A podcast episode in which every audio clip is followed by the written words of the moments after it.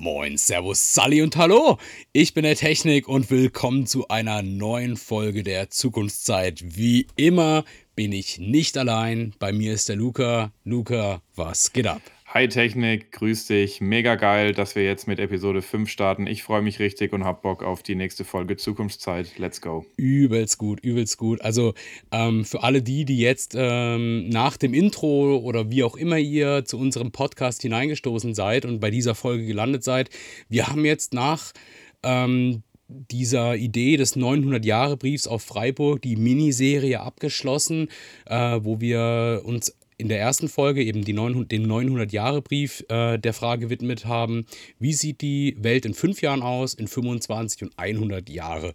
Das waren ja relativ, naja, sagen wir allgemeine Folgen, wo wir einfach darüber philosophiert haben, was könnten Themen und Berührungspunkte in der Zukunft sein, wo sind Schwierigkeiten, wo wir als Menschheit uns ähm, darauf gefasst machen müssen und halt eben auch der Fokus, wir in Deutschland. Ähm, wir haben dort wahnsinnig viele äh, andere Themengebiete angeschnitten, wo wir ja auch, auch schon direkt gesagt haben, wir werden uns aus diesem Pool etwas bedienen. Und eines dieser Sachen waren ja, ich sag mal, die Kategorie Mobilität. Und ähm, aus dem Teil haben wir uns jetzt heute genommen das Thema Hyperloop. Super spannend. Luca, um, um was geht's bei der Hyperloop? Leg mal los. Wir haben hier ein brutal gutes Skript für euch heute vorbereitet und Luca führt euch mal durch, um was wir heute reden. Jawohl, sehr gerne. Also, wie du schon gesagt hast, heute geht es um das Transportkonzept Hyperloop. Das ist äh, ganz kurz gesagt im Prinzip ein kapselbasiertes äh, Transportmittel, was, wo eine Kapsel durch eine Röhre geschickt wird und Güter oder Personen eben transportiert werden können. Wie das genau aufgebaut ist und was da die technischen äh, Finessen sind, da wollen wir euch als erstes drüber aufklären und ein bisschen drüber sprechen. Ähm, nachdem wir uns quasi äh, angeschaut haben, ja, was ist überhaupt der Hyperloop und wie funktioniert der, wollen wir uns äh, natürlich ganz wichtig darüber unterhalten, welche Chancen und Risiken birgt dieser Hyperloop eigentlich in, in, äh, in sich? Brauchen wir das? Äh, ist das eine gute Sache? Und wie ist da einfach der aktuelle Stand? Äh, am Ende wollen wir uns dann, wollen wir offen darüber diskutieren, vielleicht auch zu dem einen oder anderen vorhandenen Verkehrskonzept vergleichen und uns eine Meinung darüber bilden, um dann am Ende einen Ausblick in die Zukunft zu geben. Ähm, ist der Hyperloop eine super Sache? Müsste man das weiterverfolgen oder sollten wir es eben lieber sein lassen? Dann ist es auch so, dass wir äh, am Ende von, äh, diesem, von diesem Part, und das wollen wir auch gerne einführen, ähm, oh ja, ähm, genug, für danke, genau. jegliche, genau, für jeg jegliche ähm, zukünftigen Folgen, und zwar den sogenannten Zukunftszeit-Zukunftsscore, den doppelten Zungenbrecher. Äh, und zwar ist es genau, eine Ziffer von 0 bis 10. Wie viele Zungenbrecher wollt ihr haben? Bis ja. 10. Äh, genau, ein Score, den jeder von uns, also der Technik und ich, äh, uns am Ende von der Folge abgeben werden und der eben äh, da stellvertretend dafür sein soll, ähm, was für ein Potenzial die jeweilige Technologie und heute eben der Hyperloop in sich trägt. Wie fortschrittlich ist es äh, für unsere Gesellschaft, fürs Klima? Äh, wie kosteneffizient kann das Ganze sein? Und einfach, soll einfach eine Nummer sein von 0 bis 10, wo wir einfach persönlich unsere Meinung äh, reinstecken und sagen, jawohl, das ist eine gute Sache oder wir glauben, das ist keine gute Sache. Ähm, ja, das soll, soll das am Ende ausdrücken und das ist quasi das am Ende auch das Ergebnis von der Folge heute und soll es auch in Zukunft dann immer sein. Der Zukunftszeit Zukunftsscore. Oh Lord, wie viele Zungenbrecher in einem Satz möchtet ihr bitte haben? Ja, bitte, wir sind dabei. Also, ähm, also jetzt hast du mal so ein bisschen einen Einblick gegeben, über was wir heute sprechen wollen.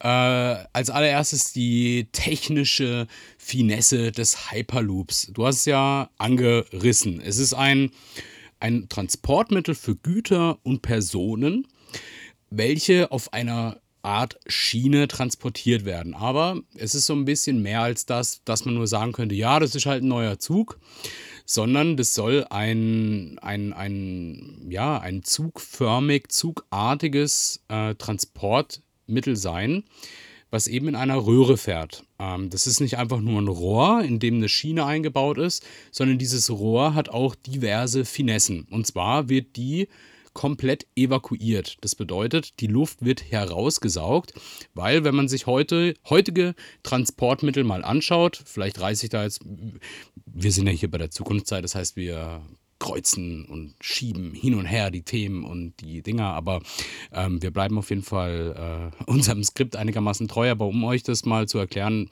es gibt ja auf der Welt physikalische Grenzen. Und wenn man über Geschwindigkeit und Reisen spricht, gibt es zwei relativ große limitierende Faktoren. Das eine ist die Rollreibung und das andere ist der Luftwiderstand.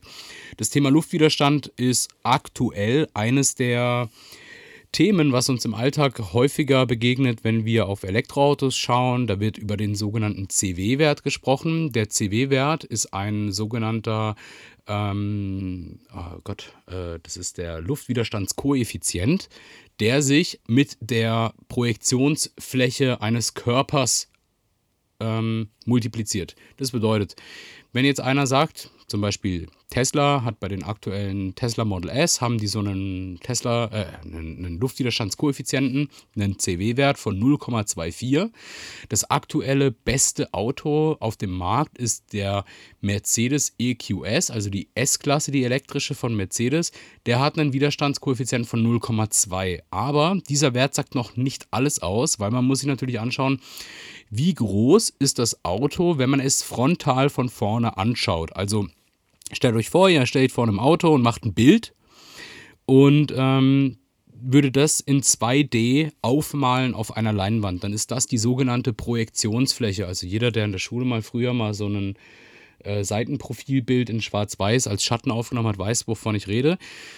Und das multipliziert oder, oder da gibt es halt eine Formel, wie man das mit dem CW-Wert äh, verrechnet und daraus ergibt sich dann der echte Luftwiderstand für ein Fahrzeug. So, ähm, der Luftwiderstand ist natürlich abhängig von der Atmosphäre, äh, in der dieser Gegenstand umherfährt.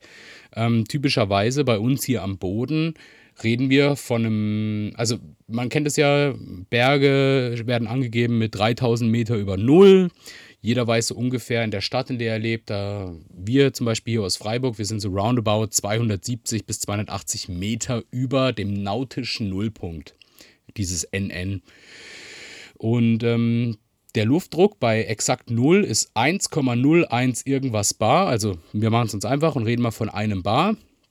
Ähm, und das ist auch ein Grund, warum Flugzeuge sehr weit hochfliegen, weil dort die Luft auch dünner wird. Das bedeutet, man kann schneller fliegen, man hat einen geringeren Luftwiderstand. Natürlich, man braucht dann mehr Schub, weil ähm, Luft, äh, also die, die Düsen von einem Flugzeug natürlich dadurch äh, das Flugzeug vorantreiben, indem sie ähm, in, äh, eine Verbrennung erzeugen, dadurch ein erhöhtes, also einen, einen Abgas-Luftstrom schaffen und mit diesem Luftstrom ähm, das Flugzeug vorantreiben. Das heißt, sie brauchen extrem viel Energie, aber sie haben auch einen sehr geringen Luftwiderstand. Anyway, je höher du gehst, desto schneller kannst du fliegen. Ähm, deswegen ist ja auch äh, im, im, im, luftleeren Raum, äh, liest man ja auch äh, Satelliten oder auch äh, die Mondfähre früher, die hat es geschafft, in drei Tagen zum Mond zu reisen und das mit zigtausenden kmh. Ähm, das geht einfach nur deswegen, weil dort einfach kein Luftwiderstand dort ist. So, und dann haben wir noch das Thema Rollreibung. Ähm, und das ist einfach ähm, alle reibenden Flächen. Das bedeutet, das Rad und die Schiene reiben, die Lager im Rad und der Achse reiben, die Achse selber reibt, alles reibt miteinander.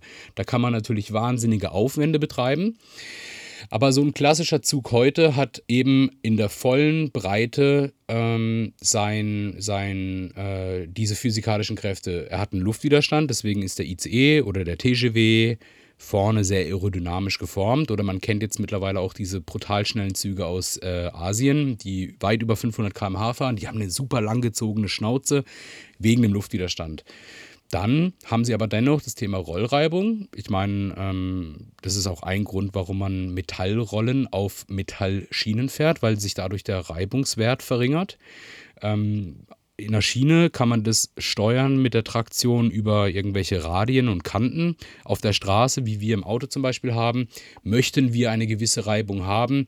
Deswegen Gummi und Asphalt, das verträgt sich sehr gut, das ergibt sehr viel Reibung aber es ergibt sich dadurch auch ein etwas erhöhter Rollwiderstand.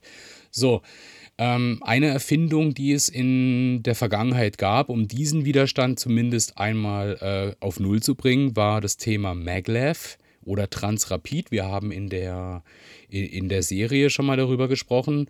Da gibt es keine Räder. Dort fährt der Zug auf ähm, auf, äh, mit Magnetschwebetechnik. Also da wird ein Elektromagnet sehr intelligent gesteuert und der ganze Zug mit seinen Tonnengewichten schwebt in der Luft.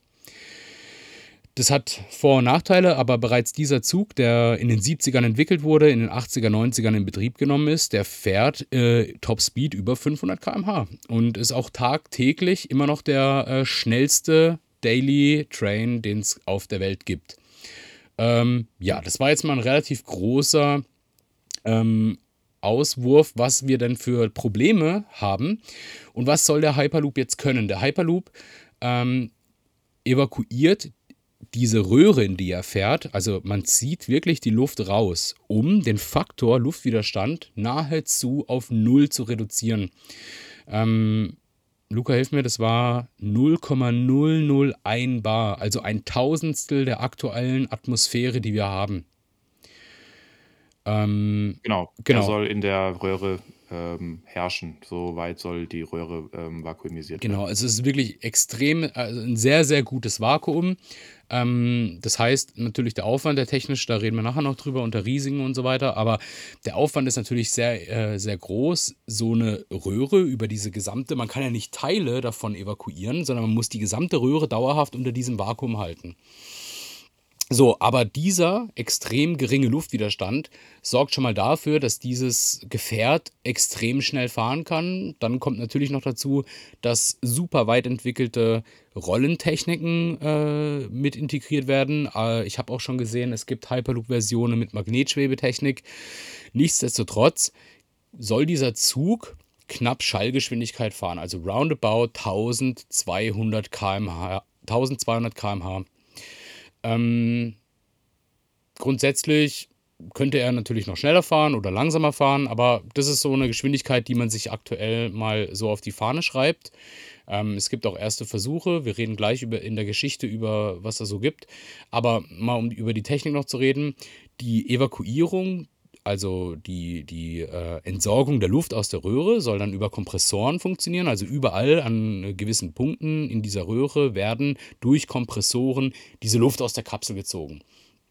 Das soll ähm, natürlich, wir reden hier über eine nagelneue Technik, ähm, mit Solartechnik ähm, funktionieren. Also überall auf dem Dach der Röhre sind Photovoltaik, Solarzellen, die den Strom erzeugen für diese Kompressoren.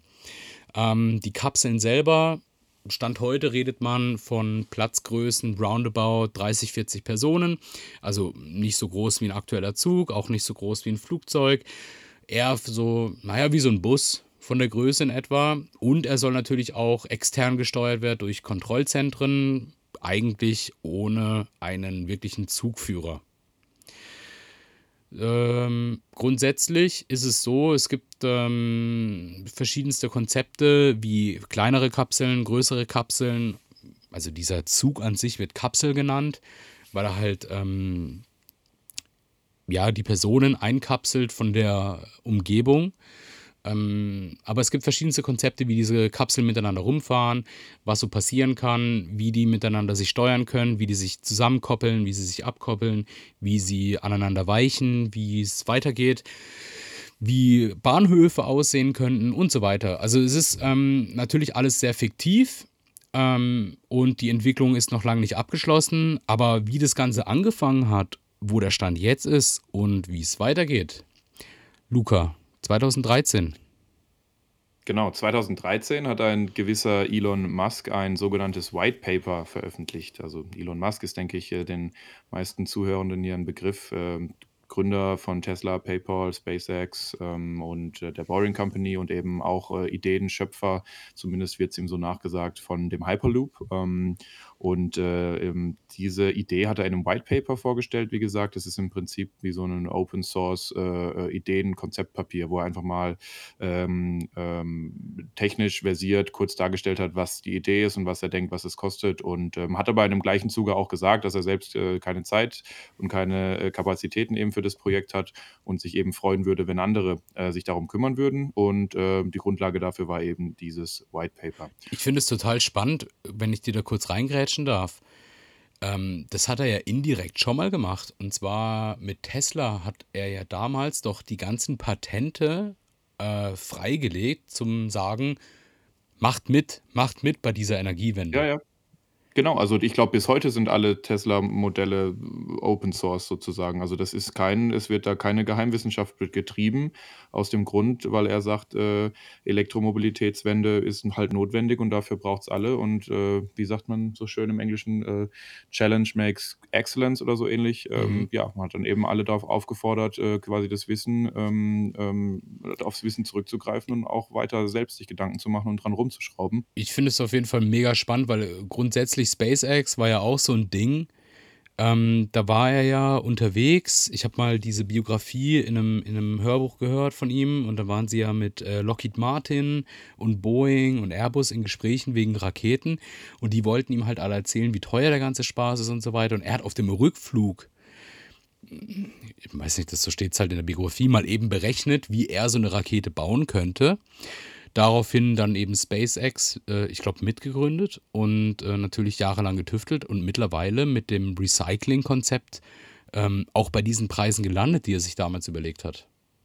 Mhm, ja, absolut. Also das, äh, ist auf jeden Fall immer wieder ein 'n Muster gewesen im in der, ähm, unternehmerischen Geschichte von Elon Musk, Soll jetzt hier ähm, keine, wie es keine Werbefolge werden, aber auf jeden Fall krass. Elon Musk hat das Ding 2013 mit diesem White Paper mal gestartet, hat gesagt, er selber hat keine Zeit dafür, aber fände es geil, wenn andere Leute sich drum kümmern würden. Haben auch dann Leute gemacht, aber so richtig Fahrt hat das Ding dann 2015 genommen. Genau, also es haben sich in der Zwischenzeit verschiedene, äh, Startups, äh, gegründet und und daraus sind auch schon, ähm, Unternehmen gewachsen, die wo man gar nicht mehr unbedingt von, äh, Startup, ähm, äh, sprechen kann. Ähm, zwei zwei in, äh in USA, auch eine in, äh, Europa, in in den Niederlande und dann gibt's auch noch öffentliche, ähm, ähm, Projekte, ähm, im asiatischen Raum. Mhm. Jedenfalls ist es so, dass, äh, seit 2015, ähm, SpaceX und Elon Musk dann nicht ganz die Finger von, äh, gelassen haben, äh, sondern eben auch wieder einen weiteren Nährboden für die Hyperloop-Forschung gelegt haben, indem ein, ähm, Pod-Wettbewerb, also eben ein Kapselwettbewerb veranstaltet wurde von SpaceX für, ähm, studentische Teams. Und zwar, äh, ist das Setup da folgendes, ähm, das wird auch bis heute, ähm, betrieben. Ich glaube, äh, seit, äh, Corona gibt's da eine Pause, aber Mhm. ich, ähm, ja, glaube nicht, dass das jetzt komplett eingestellt wird, das Vier Programm. Jahre oder so gab es diesen Wettbewerb. Genau.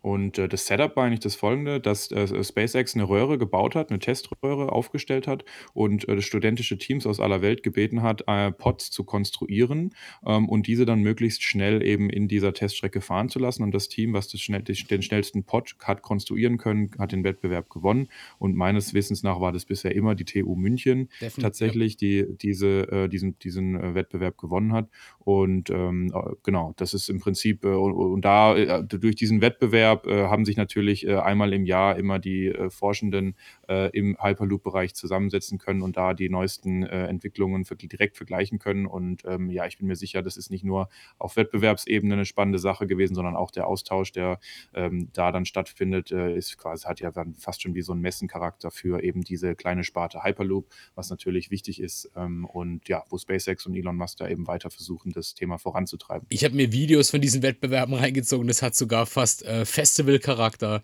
wenn dann diese Genau. ganzen, äh, Studententeams äh, ich habe mal, äh, so 'n Bericht gesehen von der TU München, die dann gemeint haben: „Ja, das war, äh, total die nerdige Idee, dort mal mitzumachen.“ Dann haben sich immer mehr Studenten daran angeschlossen. Ich meine, die TU München macht wie viele anderen, ähm, Universitäten mit Maschinenbau und Physik, äh, Schwerpunkte machen die ja auch. Es gibt ja in in Deutschland ja auch diese, ähm diese Formula Formula Student, wo quasi Form also Rennwagen gebaut werden mit Studenten und die wirklich auch Rennen fahren und das ist total verrückt, was dort abgeht.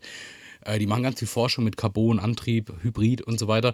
Und, äh, aus Grund dieser Sache haben die dann gesagt: „Ey, da da wollen wir auch mitmachen.“ Und da da hat sich ein Riesenteam gebildet und wenn man sich diese Videos anschaut, wenn das Ding da drin fährt, mit welcher Spannung und wenn's dann Rekorde bricht, da geht's übelst ab. Also, ich finde es total krass, ähm, was darum wieder für eine Sache geschaffen wurde, aber mit welchem Charakter halt, ne? Und was dabei rauskommt. Und, äh, natürlich macht's auch stolz, dass eine deutsche Universität, äh, dort jedes Jahr den Preis geholt hat für den besten Hyperloop-Pod. Ja, absolut. Also das äh, ist eine coole Sache und es ist ja auch typisch äh, für Elon Musk, muss man sagen, dass das äh, da eben auch eine Gaudi draus gemacht wird aus solchen Richtig, Sachen, aus richtig. solchen Technologiefortschritten. Das, das ist ja auch das, was die Faszination dann entsch- entfachen kann bei Leuten, die damit in Kontakt kommen, so wie uns jetzt hier im Podcast und äh, ja, einfach eine coole, coole Sache. Wenn wir schon bei Rekorden sind, ähm, ist es so, dass jetzt gerade ganz aktuell, also in, im letzten Jahr, 2020, dann ein wichtiger Meilenstein ähm, geschaffen wurde und zwar von dem Unternehmen Virgin Hyperloop One. Das ist eben eines der genannten ähm, US-amerikanischen Unternehmen, das sich äh, allein auf die Hyperloop-Technologie ähm, ausgerichtet hat. Und zwar wurde da die erste Testfahrt mit Personen durchgeführt, wo äh, über eine, in einer Röhre, die 500 Meter lang war, ein Pod mit Personen eben drin gefahren ist mit einer Geschwindigkeit von 172 Kilometern pro Stunde. Mhm. Ähm, das erste Mal gewesen, dass Personen da drin sitzen und ähm, eben ein äh, öffentlich äh, gefördertes und auch durchgeführtes Projekt aus Südkorea hat äh, einen Hyperloop gebaut, der oder einen, einen Pod fahren lassen ohne Person, der zum ersten Mal 1000 Kilometer pro Stunde gefahren ist. Boah, verrückt. Ähm, Aber sind so öffentlich, die, die, öffentliche Firma. Also eine, ja, ja, staatlich, ist eine eine, sta- staatlich gegründete. verstaatlichte, genau, ein staatliches Projekt. Ja. Wissen wir, wie die heißen? Mm, Nee, wissen wir nicht. Nee, können wir aber gerne nachreichen und in Erfahrung bringen, wenn wir sicherlich äh, in der Zukunft nochmal über äh, Hyperloop sprechen. Mhm. Kann ich jetzt aber so aktuell nicht sagen. Ähm, genau, und ähm, äh, wenn man sich die, die, ähm, die Entwickler so anhört und ihren Veröffentlichungen und in den entsprechenden Interviews, dann ähm, ja, lässt äh, man ähm, verlauten, dass die kommerzielle Nutzung wohl schon in fünf Jahren möglich sein könnte. Das gibt es so Konzepte für die USA, für Europa und auch für Asien. Äh, ob das so realistisch ist und was da vielleicht noch für Hürden auf dem Weg sind, dazu dann später ähm, mehr. Ähm, vielleicht noch mal kurz, wird der Technik, du hast es schon mal anklingen lassen in der Beschreibung von, dem, ähm, von, der, von der ganzen Technik des Hyperloops. Ja. Ähm, vergleichbar mit bestehenden Technologien ist eben die Magnetschwebebahn, die, wie du schon gesagt hast, seit einigen Jahrzehnten schon vorhanden ist und schon äh, im, als Maglev oder Transrapid und auch unter anderen, unter anderen Namen äh, auf der Welt unterwegs ist. Und natürlich auch eine vergleichende Technologie, die wir heute immer mal wieder aufbringen wollen, ist das Thema der ganz normale Zugverkehr auf Schienen. Ja? Ja. Ähm, wie konkurriert der eigentlich mit dem Konzept Hyperloop? Genau. Jetzt habe ich einen Nachtrag für unseren Punkt mit dem südkoreanischen Firma. Ich habe es gerade kurz gegoogelt. Ähm, also das war ein Modell im Maßstab 1 zu 17. Und es gab eine ringförmige Re äh, Teststrecke in einer nahe Vakuumröhre. Äh, wir reden hier von einem Luftdruck von 0,001, also eigentlich von dem, was wir vorhin ähm, gesprochen haben, diesem 100 Mhm. Pascal oder 0,001 Bar. Ähm, dieses äh, Testmodell hat es geschafft auf 1019 Kilometer pro Stunde und das war unter der Entwicklung vom Korea Railroad Research Institute, KRRI. Okay. So, jetzt haben wir es. Also und das Ding, damit ist es auf jeden Fall schon schneller wie, äh, wie, äh, wie Flugzeuge. Ja, ja, das stimmt. Also die, da vielleicht kurz zum Vergleich, eine Boeing 747 fliegt normalerweise etwas mehr als 900 Kilometer pro Stunde und das aktuell schnellste Passagierflugzeug der Welt äh, fliegt etwa 1000 Kilometer pro Stunde. Äh, Ähm, die- wir werden die- versuchen, Als Ja. Einrichtung die Concorde ähm, ist ja damals mit Überschall geflogen. Äh, die hatte eine Reisegeschwindigkeit von etwa 2150 km/h. Höchstgeschwindigkeit waren bis zu 2179 km/h. Das musste das ist ja abartig. Also, ja, aber das Ding war super klein, super laut. Mhm. Und wenn die die Schallmauer durchbrochen hat, hat es super laut geknallt. Also, es war halt echt nicht witzig, in diesem Ding zu fliegen. Aber, Ja. ähm, ich meine, klar, die Tupolev äh, war noch schneller, aber das war wirklich kein inbetriebenes äh, Passagierflugzeug, so wie die Concorde. Äh, Fun Fact an der Stelle: Es gab in, äh, in den Hochzeiten der Concorde ähm, äh, ich glaube, der letzte war sogar, äh, der letzte von diesen, von diesen krassen Flügen war in den 2000ern, gab es den Millennium Flight. Und zwar gab es ein Spezialticket, ähm, wo man in Paris Silvester feiern konnte, also ins neue Millennium nach 2000. Und dann ist man in den Concorde gestiegen um 1 Uhr nachts, ist nach USA geflogen äh, und hat, ist dort gelandet um, ich glaube, ich weiß es nicht mehr genau, auf jeden Fall vor 12 Uhr, hatte noch genug Zeit zur neuen Location zu kommen, um dort nochmal Silvester, also nochmal in das neue Millennium äh, hineinzufeiern. Okay.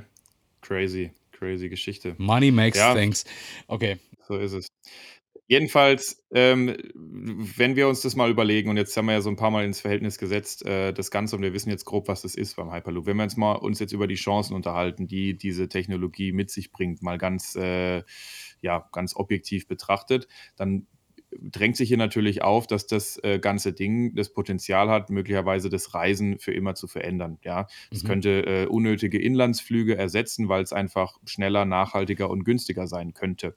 Hier nochmal zum, zu, auch in, um ein paar Daten, das Ganze zu, mit ein paar Daten zu unterfüttern. Es gibt äh, die holländische Firma HTT.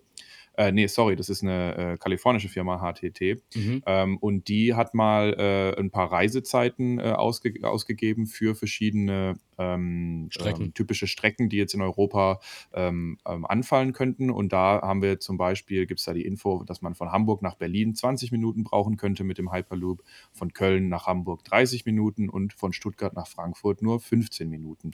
Und das ist natürlich etwas, ähm, wenn man davon ausgeht, dass das Ganze, äh, wenn man das jetzt zum Beispiel mit einem Inlandsflug vergleicht und man das äh, Ganze starten, landen, einchecken und so weiter, gut, das wird in irgendeiner Form auch am Bahnhof möglich sein. Aber jedenfalls, wenn wir mal davon ausgehen, dass das Design und das, äh, das Ein- und Aussteigen sich eher einem Zug ähnelt als einem Flugzeug, dann ähm, hat man hier natürlich massiv kürzere Reisezeiten und was ja per se erstmal ein, ein, Vor ein Vorteil ist. Ja. Also deine 20 Minuten Hamburg-Berlin wären mit dem Auto etwa drei Stunden.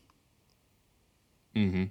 Und deine Köln-Hamburg 30 Minuten sind mit dem Auto 4 Stunden 40. Ähm, dann hast du gesagt, Stuttgart, Frankfurt. Ich will das nur mal kurz in Relation setzen, dass man sieht, wie viel schneller das gehen würde. Was war das? Stuttgart und Frankfurt, was sage und schreibe nur eine Viertelstunde dauern würde, würde mit dem Auto zweieinhalb Stunden dauern.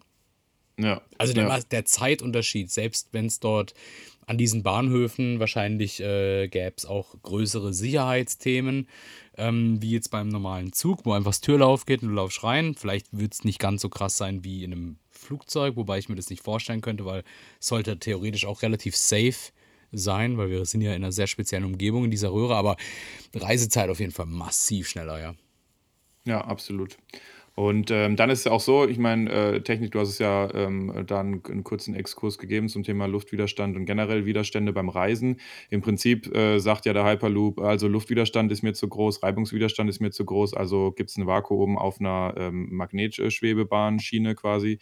Und äh, dadurch ähm, hat, ist, kann man natürlich auch äh, energetisch sehr effizient unterwegs sein, weil du einfach dann insgesamt auch logischerweise weniger Energie brauchst, um das ganze Ding in Bewegung zu setzen und auch in Bewegung zu halten. Kommt drauf an. Und ähm, diese, ähm, diese Energie, die dann da gebraucht wird, die kann man dann auch noch äh, am besten mit Erneuerbaren, und zwar mit äh, Solarzellen eben auf der, ähm, auf der Röhre ähm, bedienen und dann einfach klimaschonend und CO2-neutral so ein so einen Hyperloop in der Theorie betreiben, was sich natürlich auf dem Papier sehr schön anhört und ähm, ja, eine super Chance ähm, darstellt für diese Technologie.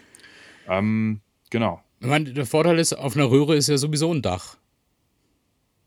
Weißt, Ja, man könnte klar. jetzt sagen, ja, aber man könnte ja auch genauso Solar auf eine Zugstrecke bauen. Ja, aber dann müsstest du ja überall ein Dach über, ne, du müsstest ja auf jede Trasse ein Dach bauen.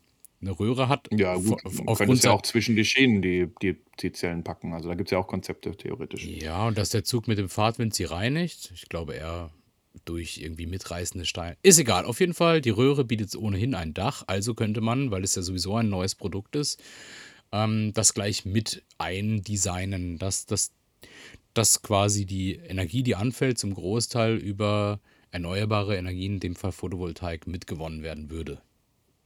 Genau, so sieht's aus. Mhm. Und bis dahin hört sich das erstmal alles wunderbar an und man stellt sich natürlich die Frage, wo bleibt denn eigentlich der Haken bei dieser zukunftsfähigen, superschnellen Zukunftstechnologie? Und äh, wenn wir uns dann mal eintauchen in das Thema Risiken, was, äh, was gibt es denn da für Möglichkeiten, wo wir sagen können, hm, da müsste man technisch oder äh, finanziell oder gesellschaftlich nochmal äh, drüber schauen, da ähm, bei, in Sachen Hyperloop. Mhm. Vielleicht einen kleinen Schritt zurück in die Vergangenheit. Es gab ja schon mal, habe ich vorhin und hatten wir letzte Folgen auch schon öfters mal angerissen, den Transrapid, ähm, welcher ja aufgrund seiner Magnetschwebetechnik schon mal eins der physikalischen größeren Probleme ausgemerzt hatte. Aber der hat sich ja eigentlich nie so richtig durchgesetzt. Ich meine, heutzutage fährt er immer noch in Shanghai zwischen dem Flughafen und Pudong, also dieser äh, Industrie-Finanz-District äh, von Shanghai. Äh, weiß nicht genau, wie lang die Strecke ist. Auf jeden Fall tagtäglich äh, wird dort ähm, mit diesem Transrapid gereist. Aber es gab natürlich auch damals wo neue ICE-Trassen geplant wurden, auch schon Vergleiche mit Transrapid. Könnte man nicht. Und, und damals ist auf jeden Fall, ähm, gab es Studien dazu, was es kosten würde. Und dann hat man gesagt, okay, eine Hochgeschwindigkeitstrasse für einen ICE kostet roundabout das gleiche. Oder umgekehrt, der eigentlich vermeintlich teuer gedachte Transrapid äh, mit der Magnetschwebetrasse würde relativ gleich viel kosten wie die ICE-Strecke. Aber warum wurde der dann nie gebaut? Ähm, Energie ist ein Thema gewesen damals, ähm, aber halt auch Sicherheit. Weil es gab ein sehr, sehr großes, äh, eine größere Crash-Tragödie mit dem Transrapid. Und ähm, das ist halt auch das Thema, was passiert denn, wenn ein Zug mit Ü 500 km/h entgleist? Und damals ist halt wirklich, das war, ich habe es jetzt nicht auf dem Schirm, ich weiß nur, der Transrapid wurde überschattet und es war so ein bisschen der, die Achillesferse dann oder der Genickbruch für diese Technologie. Der hatte diesen krassen Crash und ähm, damals wurde dann eben dieses Konzept nicht weiter verfolgt. Gut, mittlerweile bauen sie Schienen, Rollenzüge, Radzüge mit diesen Geschwindigkeiten, aber der Transrapid hatte eben dort seine Probleme. Mhm. Und wo siehst du jetzt die bei Hyperloop? Ja, also wenn wir jetzt mit dem Thema Sicherheit zum Beispiel mal beginnen ähm, und einfach mal von Störfällen, Zwischenfällen, Unfällen ausgehen und das mal durchspielen, dann ähm, stellt sich mir jetzt die Frage, dass ja so eine Röhre, wir haben es gesagt, die muss äh, eben ähm, teil, teilweise vakuumisiert werden. Das ist ein geschlossenes System, also das muss irgendwie dicht bleiben ja, Ja. während dem, des Betriebes. Und äh, mir, stellt jetzt, halt, mir stellt sich jetzt die Frage, was passiert denn, wenn jetzt da eine, ähm, zum Beispiel ein Pod äh, ein, ein Problem hat oder vielleicht irgendwo eine Undichtigkeit in der Röhre passiert. Oder ein Passagier ein Riesenproblem hat. Oder das, genau, muss dann bei so einem Zwischenfall, mal ganz gleich, was das für einer ist, gleich so eine ganze Röhre stillgelegt werden, also das Vakuum entfernt werden, muss wieder Luft reingelassen werden, damit dann überhaupt möglich ist, da eine Evakuierung jetzt in dem Fall von Personen im Notfall stattfinden zu lassen oder irgendwie halt Zugang in die Röhre zu bekommen. Ähm, hieße das dann, wenn gerade ein Pod von Berlin nach München unterwegs ist, dass auf einmal dann die ganze Röhre auch nicht mehr fahren kann? Oder gibt es da ein Schleusensystem? Mir ist jetzt so ein Schleusensystem unterwegs noch nicht äh, begegnet jetzt in der Recherche für die Folge. Aber das wäre zumindest so das Thema für mich, Sicherheit, geschlossenes System, Vakuum. Äh, was machst du da im Zwischenfall? Ja, Ja, ich habe ich mir gerade auch gestellt, wo ich selber gesagt habe, äh, was ist, wenn ein Passi Passagier ein Problem hat jetzt zwischen, äh, sagen wir mal, der Strecke Hamburg-Berlin und die sind mittendrin und auf einmal kriegt einer einen Herzinfarkt. Ich glaube, es macht fast weniger Sinn, äh, das Ding voll runter zu bremsen und dann stehst du mitten in, im Nirgendwo und wartest dort, bis ein Notwagen kommt. Oder du versuchst den Patienten die nächsten 10 Minuten noch irgendwie äh, mit einem Defibrillator, Beispiel Herzinfarkt, irgendwie weiter zu versorgen und dann schon eine Meldung zu machen in Hamburg, hey, wir brauchen medizinische Hilfe. Ist wahrscheinlich mhm. fast sinnvoller. Also ich würde sagen, äh, ein Großteil der Probleme, die bei Passagieren, sorry, die bei Passagieren auftreten könnten, die ähm, äh, äh, äh, sind, also der Großteil der Probleme ist, glaube ich, verschiebbar auf den nächsten Bahnhof, weil die alle im Bereich 15 bis 30 Minuten Abständen liegen würden. Mhm.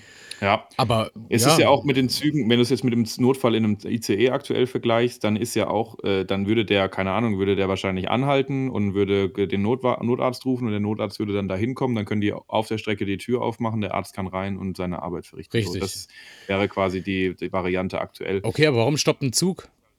Warum stoppt ein Zug? Ich meine, äh, ja, die, du musst ja die Frage stellen, warum ein Zug überhaupt anhält. Ich meine, äh, heutzutage natürlich, wenn äh, jemand Suizid be begeht, dann muss ein Zug ja, anhalten. Würde ja. jetzt beim Hyperloop gar nicht passieren. Kommt da keiner rein. Und er würde eh Kommt sterben, wenn er in der Kapsel drin wäre, äh, in der Röhre. Ähm, ja, also ich weiß nicht, wie das, also eigentlich bin ich mir gar nicht sicher, wie das mit medizinischen Notfällen aktuell im, in einem Zug läuft, ob der nicht auch, ob es da nicht auch sinnvoller ist, äh, je nachdem, wo der ist, bis zum nächsten Bahnhof zu warten. Äh, oder ja, weil ja. da einfach die schnellste Zugang ist, ja. Ähm, aber das ist ja jetzt äh, lass uns mal lass uns mal davon ausgehen, keine Ahnung, es kann ja auch 'nen von außen irgendwas irgend 'nen Umwelteinwirkung sein, dass die Röhre irgendwie beschädigt wird und 'ne Undichtigkeit entsteht. Und dann aktuell vom aktuellen Stand der Technik, den wir jetzt beschrieben haben, müssen wir davon ausgehen, dass irgendwie die nicht nur dieser eine Pod, sondern eben die ganze Röhre, in der sich der Pod befindet, ähm, dann stillzulegen ist oder irgendwie die Bearbeitung so stattfinden muss, dass nicht nur dieser eine Pod, sondern vielleicht sich weiter weitere in dieser gleichen Röhre befindenden Pods, ähm, auch davon betroffen sind, was natürlich dann das Ganze etwas schwerfällig machen könnte. Mhm. Aber gut, das ist jetzt mal der eine Punkt Sicherheit. 'N anderer, der Also, mir der noch Wor einfällt der Worst Case wäre halt wirklich, wenn die Röhre reißen würde. Ja. Dann würde schlagartig, ähm, Luft in das System eindringen und ein Pod, der knapp 1000 km/h fährt, würde gegen diesen Luftwiderstand fahren. Also, die Airbrake des Grauens. Ja, also das wäre eigentlich, glaube ich, 'n Totalschaden für System und Ah Insassen. ja, also nur mal als Beispiel, ähm, wenn man 'nen Bugatti Veyron, dieser dieser Supersportwagen, ähm, wenn man da über 100 km/h fährt und bremst, geht 70% der Bremsleistung zunächst auf die Airbrake, auf diesen Heckflügel, der sich aufstellt.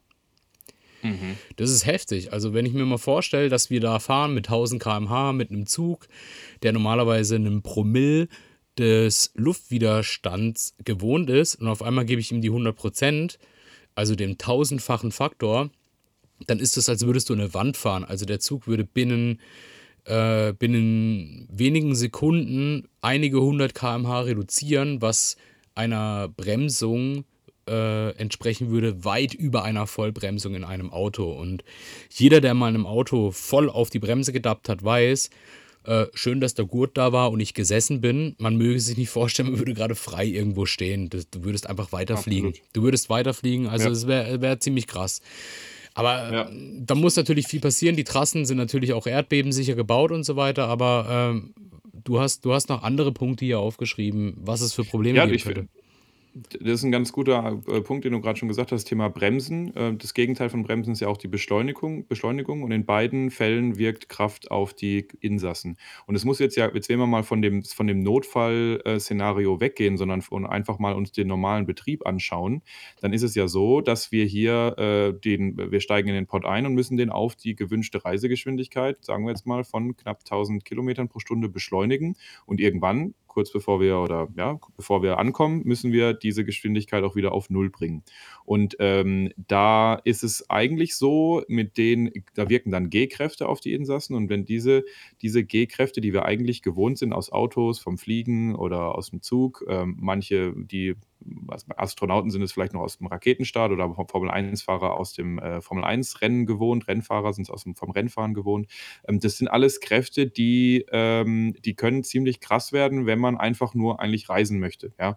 Ähm, zum Beispiel, ähm, ist es so, dass, äh, bei 'nem Raketenstart zum Beispiel 3 bis 4 G auf die Astronauten wirken. Äh, wenn jetzt aber zum Beispiel ein ICE, äh, mit, äh, der 330 km/h, ähm, durchschnittliche Reisegeschwindigkeit hat, bremst auf 0, dann wirken da 0,13 G. So, und, äh, wenn wir jetzt aber davon ausgehen, dass ein, ähm ein Pod bremsen möchte, ein Pod in 'nem in 'nem Hyperloop und das vielleicht, ähm, sagen wir mal, das Ziel hat, innerhalb von 'nem Bremsweg von 2 Kilometern zum Stehen zu kommen, dann wäre das äh, würde der innerhalb von 15 Sekunden diese 2 Kilometer zurücklegen und dabei würden einfach, ähm, äh, äh, wahnsinnige G-Kräfte auf die Insassen wirken, die einfach, glaube ich, in der normalen Reise sehr unangenehm werden. Und wenn man diese Sachen umgehen möchte, also das wären dann bis zu 2 G, würden auf die Passagiere wirken. Und die einzige Möglichkeit, wie man diese 2 G nicht auf Passagiere wirken lässt, wäre halt, die Beschleunigungs äh, Strecken und die Bremsstrecken zu verlängern, damit man eben mehr Platz hat, um zu Beschleunigung beziehungsweise zu bremsen. Aber dann hast du halt auch wieder dieses äh, das das äh, den den Mehrwert der Zeitersparnis gar nicht mehr, ähm, weil du ja, ähm, dann nicht, äh, wenn du zum Beispiel zwischen Hamburg und Berlin unterwegs bist, die Hälfte der Strecke, äh, brauchen möchtest, um auf die ähm, auf die eigentliche Reisegeschwi Geschwindigkeit zu kommen, mit der wir ja aktuell diese ganzen Zeiten, die wir vorhin genannt haben, berechnen.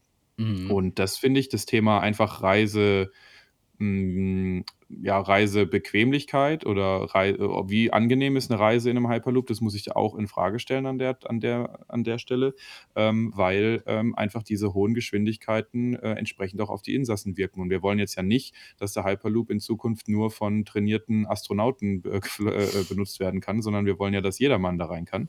Äh, also auch die 80-jährige Omi im besten Fall, die ihren Enkel besuchen möchte und mal schnell, äh, eben in den Hyperloop springt. Und dann ist halt die Frage, kann die Omi sich hier guten Gewissens auf die 2G einlassen, äh, die dann da eventuell auftreten. Ja. Ich habe eine kurze, ich habe eine kurze Zwischenfrage. Ähm, wie kommst du auf diese 0,13 G beim ICE? Habe ich recherchiert. Ja, Ganz weil, einfach. ja, sorry, weil ich habe gerade noch mal was geschaut, weil es gibt äh, äh, den sogenannten Schnellbremsfall beim ICE. Mhm. Und da muss er innerhalb von 5 Kilometern bei 300 km/h stehen.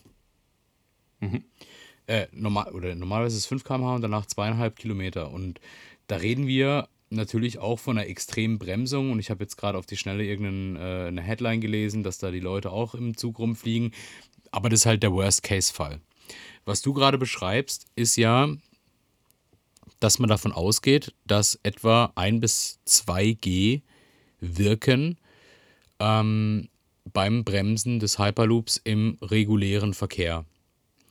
Ähm, man muss natürlich sagen, bei einem Flugzeug, wenn es startet und bremst, wirken natürlich auch G-Kräfte.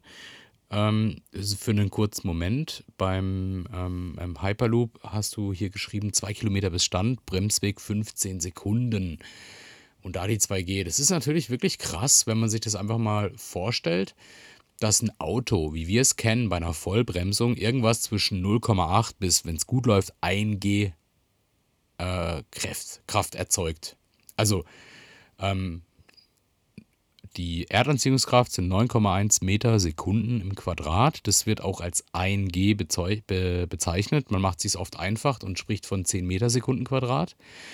Ähm, das wäre quasi die Verzögerungskraft, die auf einen, also die Kraft ist äh, äh, die Verzögerungsgeschwindigkeit mal äh, das Gewicht, aber ähm, das ist im Endeffekt, was man spürt, wenn man sagt, ähm, 1G, um das eben ins Verhältnis zu setzen, wenn ein Formel-1-Wagen vor einer Kurve voll in die Eisen stampft, ähm, hat er fast 5G auf der Uhr.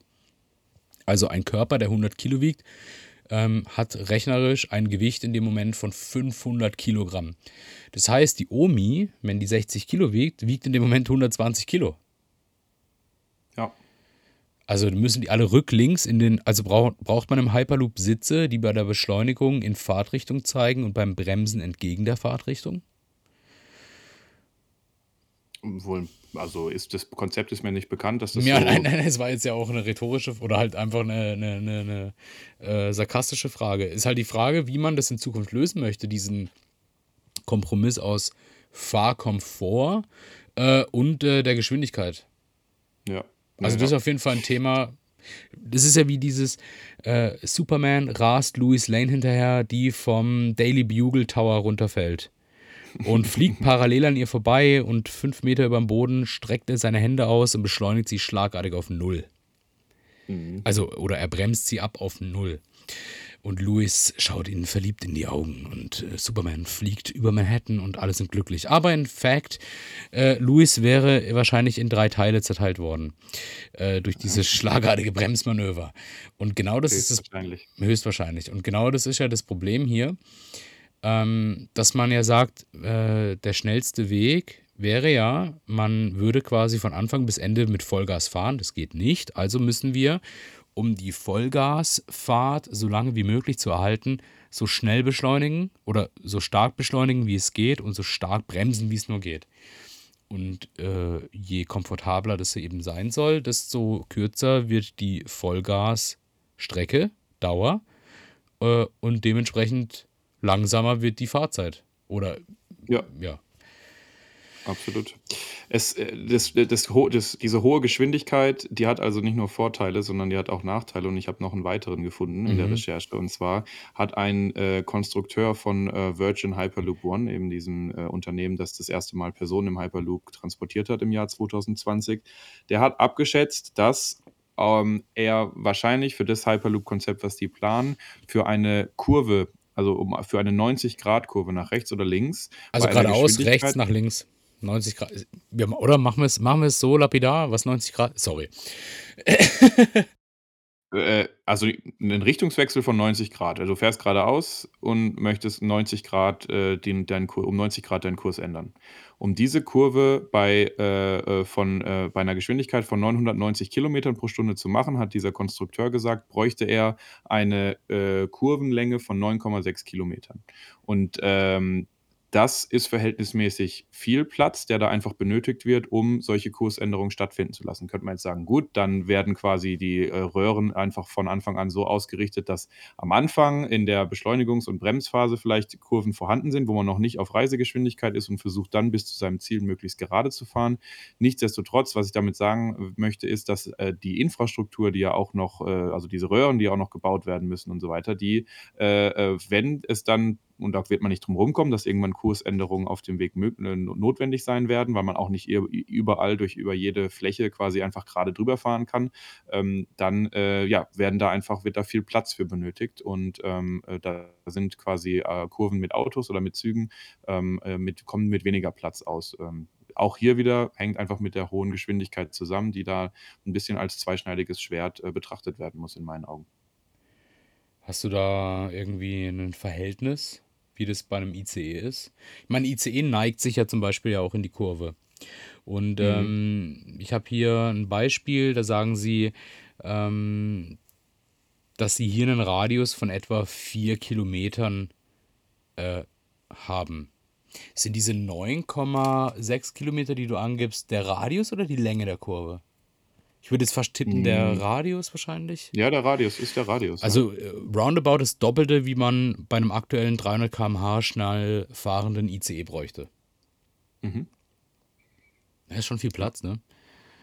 Schon viel Platz.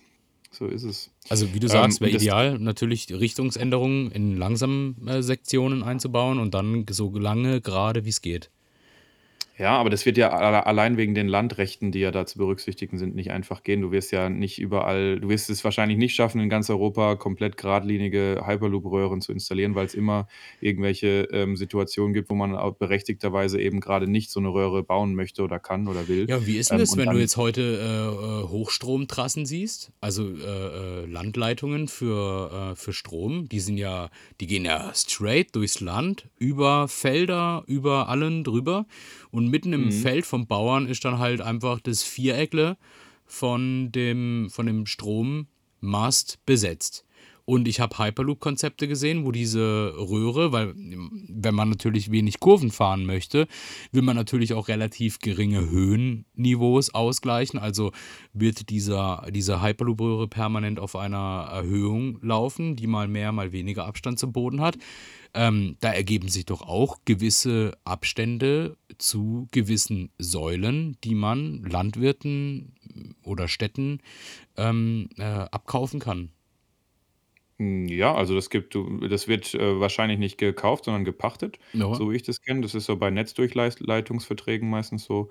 Und da wird dann gesagt: „Also, lieber Landwirt, wir brauchen 'nen Streifen von, keine Ahnung, 30 Metern, 20 Metern, um eine Hyperloop-Röhre bei dir über dein Feld, über diesen Abschnitt hier zu ähm, bauen. Äh, wir würden dir dafür, ähm, pro, äh, Quadratmeter, äh, X Euro bezahlen im Jahr, im Monat“, wie auch immer.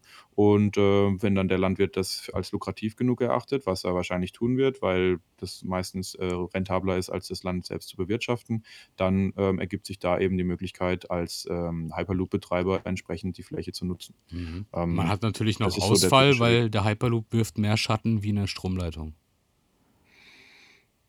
Wie meinst du 'n Ausfall? Was für 'n Ausfall? Ja, ähm, nicht nur dort, wo der Hyperloop seine St Hyperloop seine Stelzen hat, habe ich keine Fläche, die ich bebauen kann oder bewirtschaften kann, sondern auch an den Stellen, wo der Hyperloop Schatten wirft.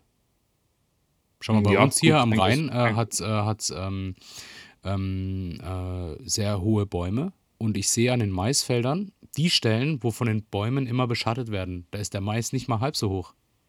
Mhm. Ja. Kommt sicherlich auch auf die Kultur an oder was jetzt generell auf der Fläche unabhängig davon gemacht wird. Gibt auch andersrum Pflanzen, die finden Schatten ganz geil. Ähm, da ja, ist jetzt so Überall Pilze, kommt wunderbar. Genau. Also jedenfalls ist das Thema Infrastruktur nicht nur aufgrund des Platzes, der technisch benötigt wird, ein Thema, sondern auch einfach, äh, das ist ja eine Infrastruktur, die komplett noch gebaut werden muss. Also es ist ja nicht so, dass man da auf bestehende, von auf bestehende Autobahnen oder Schienennetze äh, ähm, oder andere Dinge zurückgreifen kann, sondern nein, es muss ein komplett neues System durch Europa, durch die USA, wo auch immer du das bauen möchtest, gebaut werden, äh, um das zu ermöglichen. Dann hast du auch noch keine Bahnhöfe und äh, zudem wird es ja auch irgendwie so sein, dass äh, äh wo ja dann auch wieder diese Reisezeiten in Frage gestellt werden müssen, dass wenn du halt ähm, jetzt eben von ähm, gerade von Berlin nach München ähm, fahren möchtest, dass dann eben, eben vielleicht gerade der Pott aus Amsterdam und aus Düsseldorf und aus Paris auch gerade in München ankommt. Und dann ist natürlich die Frage, wie bei Zügen auch, äh, wenn man ab einer gewissen Netzgröße und einer gewissen Auslastung hast du natürlich dann Sortiermaßnahmen und, und dadurch auch Bremsmanöver vor den Zielstätten, die mit berücksichtigt werden müssen, wo dann die ankommenden Pots eben sich äh, äh, entsprechend aneinander orientieren müssen damit die alle da heile äh, in den entsprechenden Bahnhof einfahren können. Jetzt also sprichst also, du gerade ein richtig spannendes Thema an. Das habe ich mich gerade gefragt, wo du das gesagt hast. Äh, Hamburg, Berlin oder was auch immer. Typischerweise fängt sowas ja irgendwie im Kleinen an. Wir machen mal eine Pilotstrecke. Aber das mhm. Problem ist ja einfach, wir reden hier von Vakuumröhren.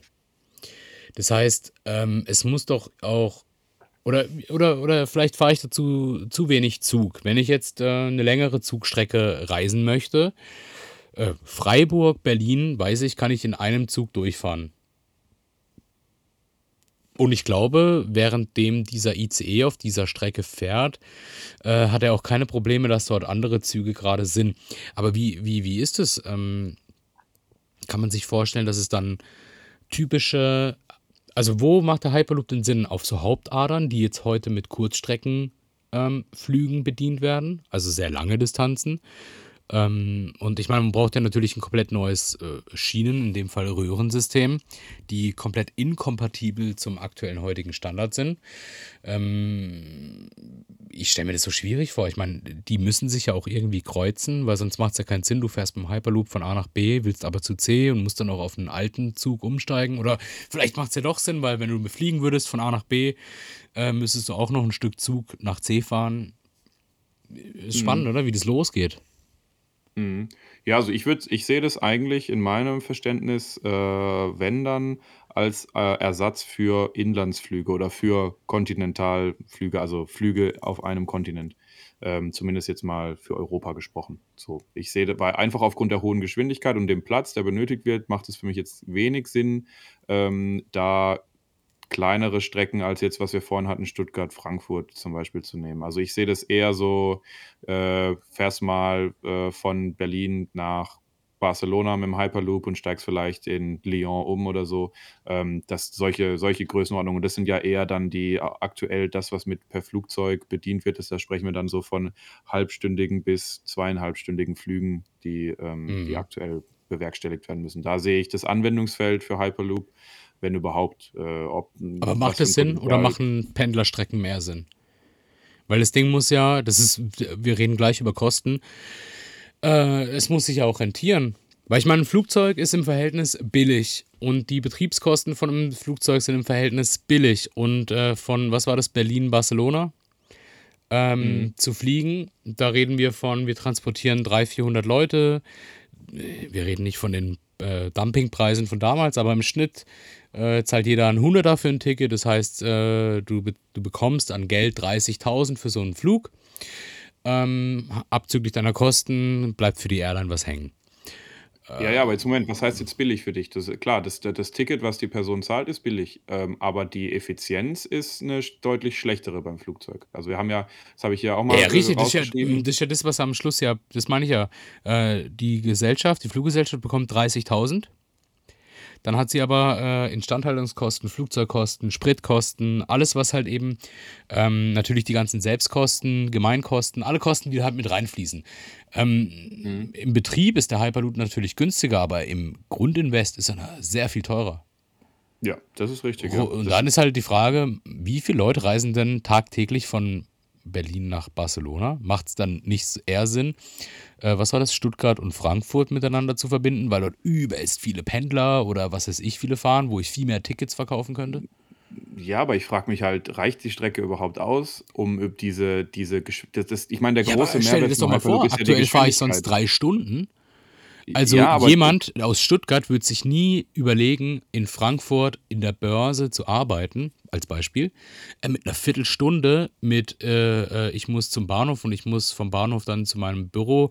Also dann habe ich wahrscheinlich eine Reisezeit zu meiner Arbeitsstelle von 30, 40 Minuten. Jetzt lassen wir mal einfach diesen Remote-Work-Faktor äh, außen vor, aber ich hole mir ein Jahresticket für einen Hyperloop und fahre ähm, fünf Minuten oder zehn Minuten zum Hyperloop-Bahnhof, fahre eine Viertelstunde mit dem Hyperloop, fahre fünf bis zehn Minuten mit dem E-Roller äh, zu meinem Büro und bin eine halbe Stunde da. Also ich fahre jeden Tag 40 Minuten ins Büro.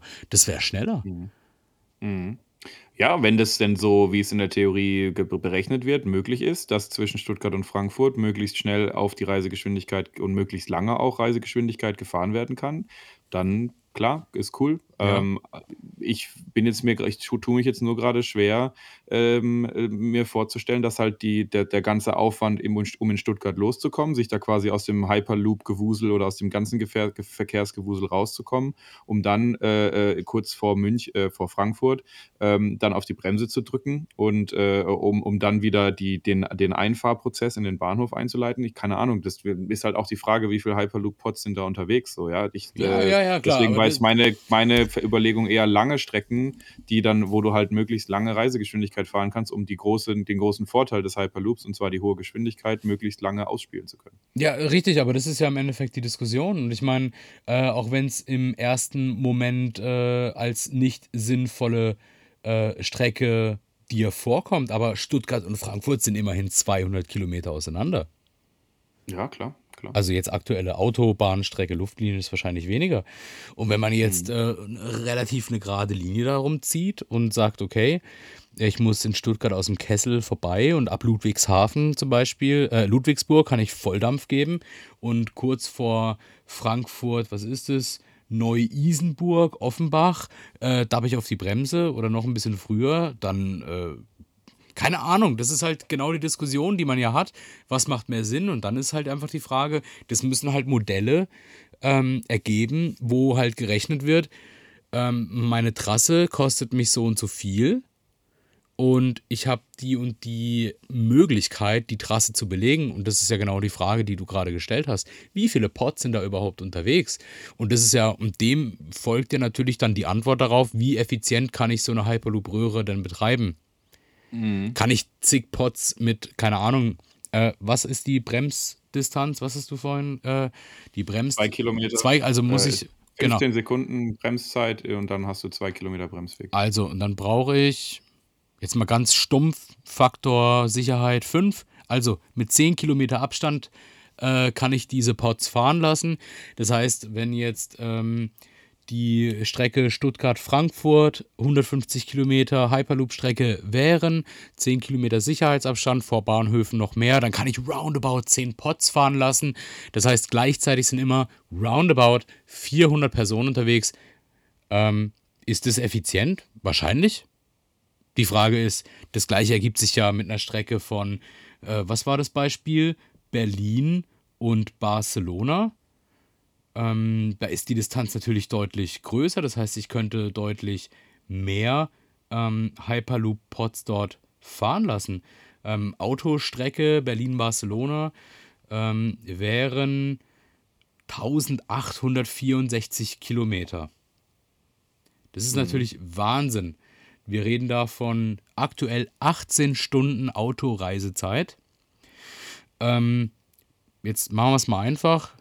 Wir würden eine bombengerade Linie ziehen, dann reden wir von, ja, roundabout 1500 Kilometern. Machen wieder das gleiche wie eben. Äh, dann habe ich halt äh, 1500 durch 10 Kilometer sind 150, also so 120 Pots und äh, 120 Pots sind mit Personen gefüllt, dann sind da 4800 Leute unterwegs. Also keine Ahnung, machen wir es einfach 5000 Leute, äh, für die kürzere Strecke 4, 400 Leute. Also das ist ja einfach was, wahrscheinlich eine wirtschaftliche Frage, oder? Ja, wir klar, aber jetzt, äh, lass uns doch mal, äh, wenn wir schon bei der wirtschaftlichen Frage sind, die, äh, mal ganz, äh, hart auf die aktuellen Kostenprognosen schauen, die pro Kilometer für den Bau von so einem Hyperloop anfallen. Weil dann haben wir ja das Thema wirtschaftlichen äh, Wirtschaftlichkeit, äh, bisschen mehr ins Verhältnis gesetzt, auch mit vorhandenen, Mhm. Kostenpunkten, die wir in anderen Technologien haben. Was kostet ein Kilometer von einer ICE-Strecke in der EU? Aktuell geht man davon aus, dass man 20 Millionen Euro pro Kilometer Hochgeschwindigkeitsstrecke in der EU Hast benötigt. du das dir hast du das gedacht? Hm, ne, ich fand es irgendwie also, ich be habe äh, bin überhaupt nicht versiert in den Kosten für für der für für Verkehr generell, ja. Ähm, ich habe irgendwie fand ich's schon arg hoch, äh, also, vom Verhältnis her. Ich dachte, das sei weniger, aber ich habe einfach auch null Überblick aktuell darüber, was da was da alles wirklich in einem Kilometer Hochgeschwindigkeitsstrecke mit dabei ist, ja. Also, da haben und da reden wir jetzt ja noch nicht vom Bahnhof und und von Infrastruktur, sondern einfach nur die einfach nur die Schiene, die Trasse, die da gebaut wird, ja. Ähm, fand ich schon krass. Also, ich ich ich habe mich mal vor längerer Zeit mal, äh, mit so mit so Sachen auseinandergesetzt und da bin ich über äh, ich habe mich ich habe mich diese Frage gestellt, wo ich damals in Shanghai war, ähm, und mit diesem, äh, Maglev, äh, gefahren bin und dann habe ich mich gefragt: „Okay, was kostet der?“ Und der hat damals pro Kilometer 17.000.000 gekostet.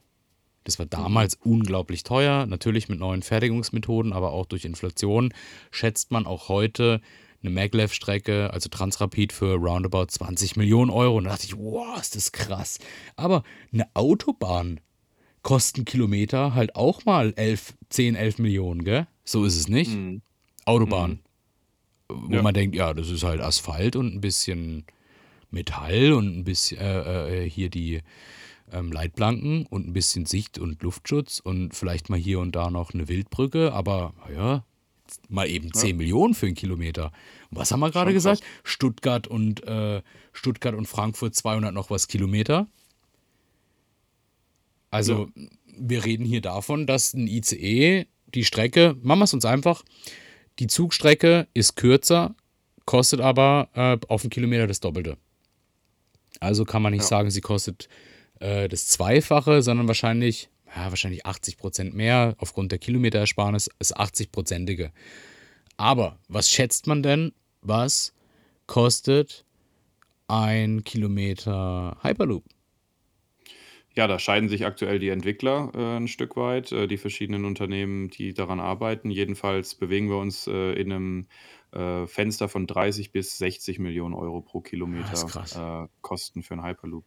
Das würde behau bedeuten, wenn man jetzt, äh, die es gibt dieses holländische Unternehmen HART, ähm, die wenn die wenn man da deren Pläne für 'nen europäisches Hyperloop-Netz sich anschaut, dann kommt man für das Netz, was in Deutschland geplant wird, auf knapp 2.000 Kilometern. Und das würde dem dann, äh, entsprechen, äh, dass man da sagen würde, das Deutschlandnetz Hyperloop würde 50.000.000 Euro kosten. Das noch mal ins Verhältnis gesetzt mit anderen, äh, verkehrsbezogenen Großprojekten. Der BER, der Berliner Flughafen, der ja so gefailed ist in der Planung und ewig lang sich rausgezogen hat, äh, der hat zum Zeitpunkt 2020 7.000.000 Euro gekostet. Und, äh, klar, das ist jetzt auch ein Flughafen, kann man jetzt ähm, ist die Frage, ob man das mit dem ganzen Netz vergleichen kann, aber, ähm, auf jeden Fall im Vergleich zu, äh, Hochgeschwindigkeitsstrecken oder dem Schienenverkehr sind wir beim Hyperloop dann einfach, bei 'nem deutlich höheren Kosten pro Kilometer. Klar, das wird auch ist ja aufgeständert auf Stelzen, das ist vakuumisiert, das ist, äh, einfach, äh, 'ne komplexere und aufwendigere, äh, Arbeit, die zu verrichten ist, als wenn du halt die Schienen, äh, plus die Stromversorgung da hinbauen musst. Ähm, ja, ist dann eben die Sache. Und da muss man sich jetzt die Frage stellen: „Gut, was, äh was was welchen welche Schlüsse zieht man jetzt daraus? Was Ja, ist da ich die ich wirtschaftliche es Sache?“ ja, ich finde es schwierig. Klar, klingt das erst mal viel, wenn du sagst, das ganze Deutschlandnetz würde, hm, roundabout 50.000.000 kosten. Ähm, und da reden wir aber von, äh, Röhren über ganz Deutschland verteilt über die Hauptverkehrsknotenpunkte, Strecken. Und jetzt hast du grade den BER mit 7.000.000 benannt. Äh, nur mal als 2. Duftnote. Stuttgart 21, äh, verursacht jetzt noch mal Mehrkosten und wird im Endeffekt bei 9,6.000.000 Euro liegen. Und es wir reden hier von einem Flughafen und einem Knotenpunkt Bahnhof und sind zusammengerechnet halt mal eben bei knapp 16.000.000.000, 16,6 Milliarden Euro. Also ich sage heute oft roundabout, aber bei 15 bis 20 Prozent für ein gesamtes Deutschlandnetz Hyperloops. Keine Ahnung. Da klingt das Ding gar nicht mehr so teuer, oder? Ja, du, Ich das, weiß nicht, äh, ob da ich, jetzt Bahnhöfe mit einberechnet sind für so einen Hyperloop oder ob das nur die Transportstrecken sind. Aber es klingt jetzt, es klingt jetzt nicht absolut desaströs, finanziell untragbar. Höchstwahrscheinlich, ja, natürlich kannst du das nicht vergleichen mit einem, mit einem normalen Zugticket. Ähm, aber du hast natürlich eine Zeitersparnis vom wahrscheinlichen äh, Faktor 3, mhm. oder? Keine Ahnung. Ja, we- wenn du die G-Kräfte abkannst als Passagier, dann hast du die Zeitersparnis. Ja, ja, ja, okay, natürlich. Das Risiko äh, haben wir benannt. Also, wenn man das mal zusammenfasst, ähm, brutal interessante Technologie äh, mit äh, aber wahnsinnig krassen und äh, schwierigen, sagen wir mal, äh, äh, technischen Herausforderungen, äh, sei es ähm, von der Konstruktion, Thema Komfort, Sicherheit, ähm, äh, äh, Bevölkerungsakzeptanz, ähm, Kostenthema. Ist halt die Frage, ähm, ersetzt er einen Hochgeschwindigkeitszug äh, oder ersetzt er Kurzstreckenflüge, die eventuell auch mit E-Fuels laufen? Äh, soweit ich weiß, gibt es doch täglich einen Lufthansa-Flug, ähm, der rein mit E-Fuels gemacht wird. Also es ist schon heute, Stand 21 Oktober, ähm, angekommen, dass auch Flugzeuge mit E-Fuels fliegen, also mh, mit, mit, mit äh, äh, künstlich synthetisch, synthetisch hergestellten Kraftstoffen, die rechnerisch CO2-neutral ähm, laufen. Ähm, okay, das ist nicht ganz richtig, aber CO2, was schon mal in der Umwelt war, wurde wieder geparkt und wird halt nochmal verwendet. Aber grundsätzlich, was glaubst du? Ersetzt es das oder gibt es einfach noch in diesem, ich sag mal, Höherdistanzverkehr einfach noch eine Alternativlösung? Mm, Also mit dem äh, Fliegen mit E-Fuels müssen wir auf jeden Fall mal noch eine extra Folge zu machen, damit wir da Absolut. näher noch weiter Experten zu werden. Da kann ich äh, das noch nicht so, noch nicht so richtig ins Verhältnis setzen. Auf, was ich jetzt auf dem Papier sehe, ist natürlich erstmal ein CO2-frei betriebenes Fortbewegungsmittel, was ähnlich schnell oder gl- so teilweise sogar schneller unterwegs ist. Ähm, und ähm, ja, und bin da, und gerade jetzt zum Thema Inlandsflüge, was ja wirklich ein Ding ist, was ja ein Unding vor allem ist in meinen Augen, ähm, dass es so äh, attraktiv, preislich zumindest nach wie vor ist, in Deutschland Inlandsflüge zu machen, ist das, finde ich, das eine, eine ernstzunehmende Alternative, die muss man ja jetzt auch sagen, wir haben jetzt viel drauf rumgehackt und viel negative Sachen am Hyperloop festgestellt, aber das ganze Ding ist ja auch noch mega in der Entwicklung und wenn man sich andere oder generell die Geschichte von technischen Entwicklungen anschaut, dann müssen wir ja damit rechnen, dass sich äh, Preise noch senken werden, dass Dinge sicherer werden und dass einfach mehr Erkenntnisse gesammelt werden. Das ist ja jetzt alles noch Fortschritt, den wir noch gar nicht jetzt hier sichtbar haben. Ja. Richtig, richtig. Ähm, Du hast mich gerade äh, atmen hören bei dem Inlandsflugthema und Unsinn. Ähm, das hat einfach den Grund, ich gebe dir aus der ökologischen Sicht absolut recht. Aus der ökonomischen Sicht äh, machen Inlandsflüge natürlich Sinn aufgrund der Zeitersparnis, weil du halbierst die Reisezeit. Und ein Top-Manager kostet jede Minute, Stunde, die er zu lange unterwegs ist, einfach nur Geld. Ähm, und deswegen machen solche Flüge, deswegen machen Privatjets auch auf eine gewisse, auf einer ökonomischen Sicht gesehen Sinn. Ökologisch sind sie natürlich grauenhaft. Ähm, mein Einwurf dazu. Ja, also was ich mit dem Hyperloop ähm, eher, was ich, wo ich es eher gerne vergleichen würde, wäre das Thema Schienenverkehr, herkömmlicher Zug. Ich meine, wir hatten da vorhin gesagt, die, die schnellsten Züge der Welt, die sind jetzt gar nicht, also klar, okay, das sind immer noch 200, 300 km/h weg, das macht, macht sich schon bemerkbar, War schon fast aber 400, 500, aber ja, ja, ja, sie sind äh, extrem schnell schon, ja. Und es können halt in einem Zug auch dann, keine Ahnung, wie viele Leute passen in den ICE? Gibt's, da gibt es bestimmt Züge, wo doch 500, 600 Leute reinpassen, oder? Keine Ahnung, kann ich jetzt, kann, vielleicht kannst du das noch mal kurz, äh, auch noch mal kurz nachrecherchieren, was da, Also in in einen äh, ICE, ICE, äh, welcher 280 km/h fährt und etwa 360 Meter lang ist, gibt es 700 Sitzplätze. Aha, okay. Also, keine Ahnung, ich finde, das ist das, die Technologie, wo man es vergleichen müsste und vor allem müsste man halt, äh, we- weil man im Prinzip, wenn du es aus äh, gesellschaftlicher Sicht äh, betrachtest, dann musst du jetzt dir die Frage stellen, ist mir die Investition in einen Hyperloop, äh, also für Deutschland gesprochen, sagen wir jetzt mal 50 Milliarden Euro, ist es mir das wert? Ähm, äh, und er äh, um dann quasi ein ähm, Mobilitätsproblem äh, in Deutschland zu lösen oder die Mobilität, die Inlandsmobilität ähm, zu verschnellern zu beschleunigen. So. Und das äh, würde ich jetzt halt mal in Frage stellen und mir eher sagen so, hm, ich habe jetzt nicht das Gefühl, dass die Deutsche Bahn schon am Limit agiert, dass da schon alles äh, äh, das an Innovation und an, an, an Verbesserungen, was einfach den reinen normalen Betrieb von einem Zugnetz angeht, äh, ausgeschöpft ist. Einfach da machen es andere Länder halt vor, die pünktlicher sind, die schneller sind, die weniger Ausfälle haben und mehr Leute in geringerer Zeit transportieren können. Ähm, da würde ich mir eher die Frage stellen, können wir nicht das vorhandene, ne, das muss man ja auch sagen, wir haben eine komplett vorhandene Infrastruktur für Auto, für Schiene und für Fliegen. Es sind drei drei äh, Systeme, die komplett fertig sind, die, die man nutzen kann, um diese, diese Reisemöglichkeiten, über die wir jetzt gesprochen haben, abzudecken. Und da stelle ich mir halt die Frage, sind diese drei komplett in, fertigen Infrastrukturen nicht zumindest eine davon schon so, dass wir sagen können, nee, wir können hier noch Sachen verbessern, damit wir in der Zukunft effizienter, schneller ein Stück auch reisen können. Klar, die Schallgeschwindigkeit werden wir jetzt äh, sicherlich, wie der Hyperloop es verspricht, nicht erreichen. Aber ja, da habe ich irgendwie so ein Bauchgefühl, so, boah, da haben wir noch nicht alles kannst halt jetzt einen Shinkansen, also diesen äh, äh, asiatischen Zug, der aktuell als schnellster Zug der Welt gilt, kannst du nicht auf einer ICE-Trasse fahren lassen. Ja, Du musst die Trassen neu bauen. Ich meine, klar, es gibt dann die Bahnhofsinfrastrukturen, die sind da, gebe ich dir recht. Äh, aber du musst die Trassen, die halt auch 20 Millionen pro Kilometer kosten, halt einfach neu bauen. Ja gut, aber der, zum Beispiel der TGW ist jetzt auch nicht von schlechten Eltern, was Reisegeschwindigkeit angeht. Nein, der kann auch, richtig. auch auf deutschen Trassen fahren. Aber nur auf So. bestimmten.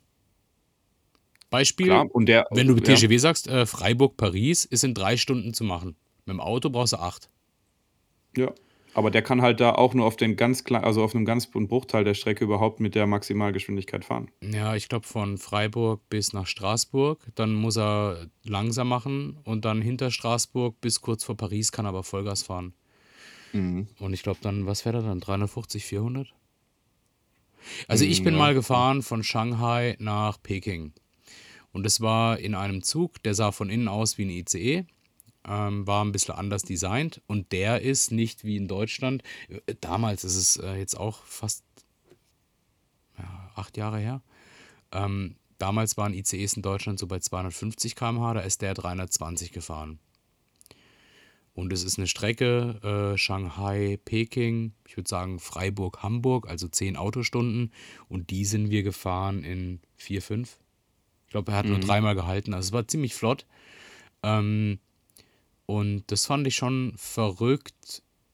Äh, ich meine, natürlich ist so das Autobahnnetz in, äh, über, diese, das, über diese Strecken in, in Asien nicht so gut ausgebaut. Und du dürftest dann ja auch nicht so schnell fahren wie jetzt in Deutschland, wenn es auch nicht immer möglich ist, Thema äh, Geschwindigkeits- und Tempolimit. Aber ähm, die Frage ist ja einfach, die ich mir stelle, warum fahren gewisse Strecken, es fahren sehr viele Leute Zug, aber nicht alles. Man schau dir die Autos, äh, Auto, äh, die Autobahnen an, die sind immer noch voll.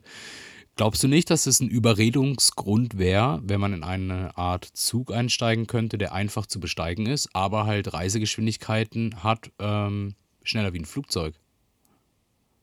Klar, natürlich ist es so. Ähm, ich, in- meine persönliche Meinung ist einfach aktuell aufgrund der vorhandenen Hürden, die wir da aufgezählt haben, dass das, äh, dass ich mir nicht sicher bin, ob wir jetzt Vollgas auf Hyperloop alles daran setzen sollten, ein Hyperloop-Netz in Europa zu schaffen. Ähm, das, da bin ich jetzt gedanklich noch nicht so angekommen, ehrlich gesagt. Mhm. Also finde ich, haben wir jetzt auf jeden Fall das Thema, glaube ich mal, von vielen Seiten beleuchtet. Ähm, was natürlich jetzt schwer zu sagen ist, wann so ein Hyperloop mal an den Start gehen kann. Gibt es da schon irgendwie Tendenzen? Hat man schon. Naja, also die Entwickler, äh, die, die Unternehmen, die sich um Hyperloop kümmern, äh, die sagen jetzt, äh, dass sie einen kommerziellen Betrieb wohl schon in fünf Jahren äh, anstreben können. Aber mh, Fehlt ja, jetzt irgendwie der jetzt, finanzielle oder, oder, oder sagen wir mal der, der finanzielle Wille von, von, von Staaten? Oder also äh, wäre technisch möglich, äh, gewisse Streckenpunkte in fünf Jahren schon zu bedienen, oder was? ja, theoretisch wäre Okay. das so möglich. Ist halt nur die Frage, sind dann da Güter in den Pods oder sind da Personen? Wir haben jetzt gar nicht über Güter eigentlich gesprochen. So, da, ja, das, äh, Mhm. weil die, denen ist es ja vielleicht egal, was für G-Kräfte da wirken. Oder egaler, als es den Menschen ist, die da drin fahren. Kommt aufs Ähm, an, ja und klar. Ja, und ähm, ja, aber das ist die Aussage von, ähm, von den Unternehmen. Ich bin gespannt. Es gibt Konzepte für Europa. Es gibt auch in Frankreich eine Teststrecke. Es gibt auch viel, meine ich, im Nahen Osten äh, äh, Testprojekte. Ähm, Genau, aber ich die äh, ein ein Student von der TU München hat, äh, mitgeteilt oder ist, äh, im Netz auch zu finden, 'ne Aussage von ihm, dass er sich da schwer tut, äh, da sich irgendwie festzulegen. Er würde zwar schon sagen, äh, dass das noch, ähm, sage ich mal, in den nächsten 10 bis 20 Jahren möglich ist, aber, äh, jetzt so konkret, dass in 5 Jahren da es losgehen kann, da müsste man ja fast schon in nächster naher Zukunft mit einem Bau beginnen, dass man da Mhm, klar, äh, ja. sagen kann: „Okay, wir haben jetzt hier einen kommerziellen Betrieb. Hier können jetzt wirklich Leute, äh, äh, von A nach B reisen, weil sie halt gerade von A nach B reisen müssen und nicht nur, um 'n Hyperloop mal auszutesten oder so.“ Ja, das ist Also schon absolut noch 10 Jahre plus. wäre jetzt meine Einschätzung, ja. Ähm, Also genau. Zukunftszeit, irgendwann in der Zukunft, wo wir am Ähm, Thema sind. Was für ein Zukunftszeit, Zukunftsscore würdest du dieser Technologie denn geben? mhm. Versuch mal noch Also mal, äh, bevor du jetzt äh, äh, versuchst, das zu erklären, wie du zu deinem Score kommst, möchte ich noch mal für einen Punkt eine Awareness schaffen. Das ist der erste Score, den du vergibst. Denk an die Zukunft. Man muss ja irgendwie andere Technologien dann, oder? Muss man das dann vergleichen können? Oder ich meine, irgendwie, was sagt jetzt? Eine Null ist klar, das ist ein absoluter Reinfall, nicht verfolgen, aus allen Gründen. 10, eierlegende Wollmilchsau. Ähm, Problemlösepotenzial ist riesig, Fortschritt ist super, Kostenersparnis ist toll, fürs Klima, whatever. Was ist eine 5? Tja, eine 5 ist, äh, würde ich sagen, auf jeden Fall weiter dran forschen und weiter kluge Köpfe überlegen lassen, wie man das 'nem Markt zugänglich machen kann, aber jetzt nicht voll alle den ganzen Staat und den ganzen Mechanismus darauf ausrichten, sondern mehr so warm halten. Ich würde sagen, 5 ist 'n Warmhalten für Erkenntnisse, die vielleicht noch aufkommen, die man dann ausnutzt, um dann über die 5 Aber das zu ist ja kommen. schon eher fast negativ, oder? hm, na ja, aber es ist ja trotzdem noch 'n weiter dran arbeiten und forschen. Ja, also, ja, oder? 5 wäre doch sowas irgendwie, das Problemlösungspotenzial ist gut, ähm, aber aktuell gäbe es zum Beispiel keine gute Kostenersparnis oder äh, es würde in der Wirtschaft noch nicht so viel bringen oder es würde für die Menschen aktuell, so wie es jetzt aktuell dasteht, noch nicht so. Aber es hätte ein gutes Problemlösepotenzial oder äh, was auch immer. Äh, der ökologische ähm, ähm, Vorteil wäre groß, aber aktuell sind die Kosten zu hoch. Irgendwie sowas, oder? Dass sich das so Mhm. alles so ein bisschen aktuell, äh, der Gedanke ist toll, aber aktuell noch schwierig. So, sagen wir es mal so. Ja, also genau, das Um ist es mal einzuordnen. ja, genau. Okay. Es ist es muss auch dazu sagen, äh, also, es wird sicherlich nicht das letzte Mal gewesen sein, dass wir hier in der Zukunftszeit über Hyperloop sprechen. Der Score, der kann sich natürlich auch, äh, verändern. Wenn wir jetzt irgendwann die, äh, Episode Hyperloop 2 haben, weil es neue Erkenntnisse gibt und wir sagen, es ist gerade notwendig, darüber zu sprechen, Mhm, klar. dann kann sich das natürlich auch verändern, ja. Ähm, genau, also wir haben ja gesagt, der Zukunftsscore, äh, ähm, Problemlösepotenzial, Fortschritt, Kosten, Klima sind so die, äh, die Punkte, die den Zukunftsscore beeinflussen. Und da ich glaube, im, um das kurz zu machen, ich, ich meine, es ist, glaube ich, jetzt schon in der Episode rübergekommen, dass ich aktuell noch etwas skeptisch der, der Technik gegenüber bin, Mhm. ähm, aus den genannten Gründen.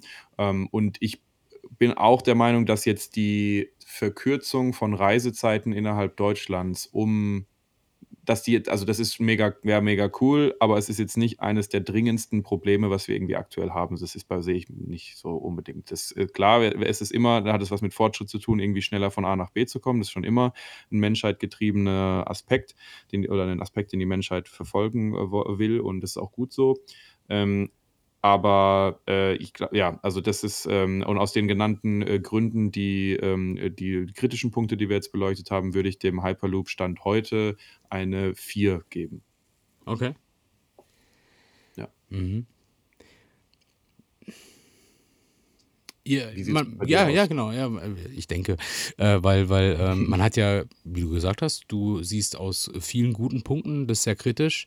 Ähm, ich äh, habe einfach das Problem, dass ich das Thema technisch so interessant finde, dass ich halt ein bisschen hyped deswegen bin. Ähm, Hype vom Hyperloop Hype vom Hyperloop, aber not, Hyperloop, hyped as fuck. But, aber der, der der Punkt ist einfach der, ähm, dass man ähm, viele Punkte, die ich angesprochen habe, auch immer aus einer anderen Brille sehen kann. Ich habe ja gesagt, Akzeptanz wäre erhöht, weil Reisezeit sich deutlich verkürzt. Beispiel Stuttgart-Frankfurt, halb, äh, Viertelstunde zu zweieinhalb Stunden. Ähm, aber ich sehe natürlich auch einen Punkt, ähm, ich glaube, trotzdem lassen sich viele Leute nicht überreden, ähm, äh, vor Ort nicht ganz so mobil zu sein, wie sie es mit einem Auto vielleicht wären. Ähm, und dann könnte sich äh, abzeichnen, dass einfach gut betuchte, eh schon Zugreisende dann halt auf den Hyperloop wechseln. Also ist alles auf dieser Welt hat ein Für und ein Wider. Und ähm, für mich war, wo ich dich gerade gefragt habe, wie du den Zukunftsscore so einschätzt, 0 bis 10 und was wäre eine 5, ist für mich der Hyperloop ein Paradebeispiel von einer 5.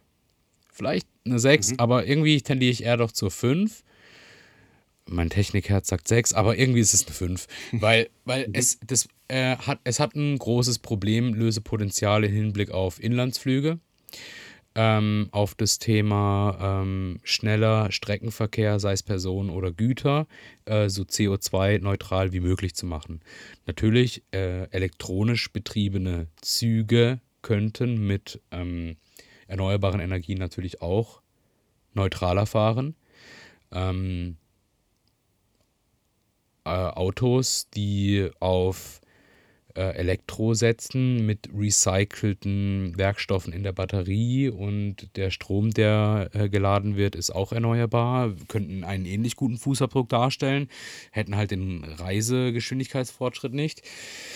Ähm, ja, aber es gibt halt vieles für auf der äh, Problemlöseseite und auch des Fortschritts und des Weiterkommens und vielleicht machen wir die Welt noch kleiner für uns, wie sie ist, weil wir sie immer enger vernetzen durch die schnelle Geschwindigkeit, die wir zwischen Orten schaffen. Ähm, aber ich sehe einen Riesenpunkt bei Kosten und bei Bauumsetzung.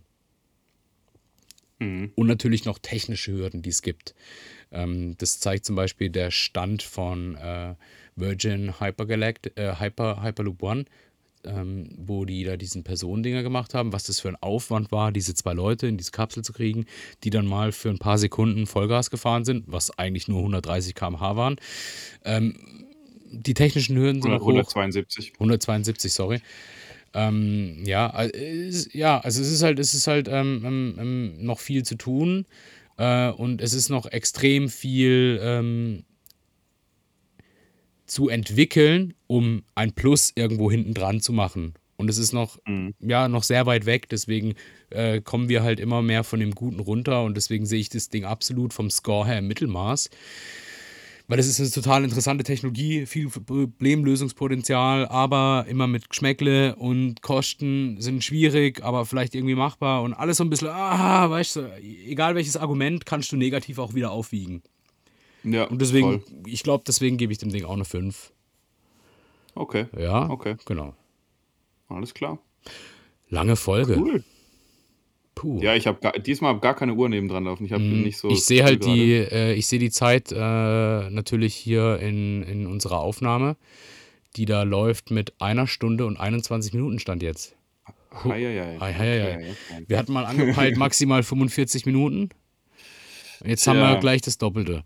Ähm, Jetzt ist quasi Fahrt zur Arbeit und Rückweg für diese Folge. Genau, also ähm, es sind natürlich immer schwierig, je nach Thema und wie man sie aufbläst. Es ist halt, ja, vielleicht schaffen wir es runterzukommen oder wir müssen uns da, äh, Gedanken darüber machen, ob wir solche Folgen dann in Zukunft zweiteilen. Ja. Schauen wir uns mal an. Genau. Aber ähm, wir haben jetzt einige Themen angeschnitten wieder, wo man auch sagen kann, okay, wir müssten uns vielleicht Gedanken machen über Fliegen mit E-Fuels oder wir müssten uns Gedanken machen über den Hochgeschwindigkeitsschienenverkehr der Zukunft als mögliche zukünftige Themen. Ähm, wir haben aber eben in unserer ähm, Podcast Miniserie rund um die, das Leben in der Zukunft. Ähm, verschiedenste Gedanken zu anderen Technologien gemacht, wo wir jetzt uns wahrscheinlich jetzt die, die nächste Zeit, bis wir uns eingegroovt haben, ähm, werden wir ein bisschen mischen und dann könnte man sich mal wieder überlegen, dass man Themenblöcke macht. Mal die nächsten drei Folgen gehen über Verkehr, die nächsten drei Folgen gehen über Ernährung in der Zukunft, die nächsten drei Folgen gehen über was auch immer, was uns einfällt.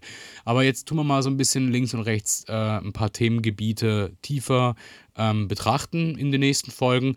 Und ja, da freuen wir uns drauf. Und wie immer, wenn ihr jetzt eine Idee hattet zum Thema Hyperloop, wenn ihr jemanden kennt, der jemanden kennt, der von jemandem gelesen hat, dass jemand im Radio gehört hat, wie jemand gesehen hat, dass einer gehört hat, dass jemand einen kennt, der beim Thema Hyperloop äh, mit dran ist ähm, und mit uns vielleicht mal sprechen möchte und wir ihn interviewen könnten über den Stand der Technik, vielleicht von einem Entwickler mal wirklich hautnah ähm, zu hören, was für Risiken er sieht und Chancen.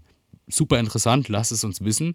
Lasst uns eure ähm, Meinung da, gebt uns Feedback, gebt uns Themenvorschläge, entweder plattformabhängig äh, als Kommentar, als schreibt es einfach in die Bewertung mit rein.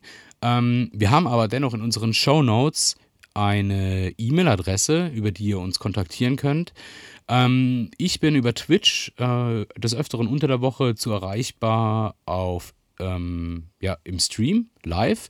Und ansonsten ähm, ist Twitter äh, eine Möglichkeit, uns zu erreichen. Und zwar hat Luca dort einen Kanal. Alle Kontakte, alle Links findet ihr in den Show Notes. Ich danke euch. Ja. Und dann. Liebe Leute, auch von mir vielen Dank, dass ihr zugehört habt. Äh, war richtig geil, die erste richtige Folge zu machen und stay tuned in der Zukunftszeit.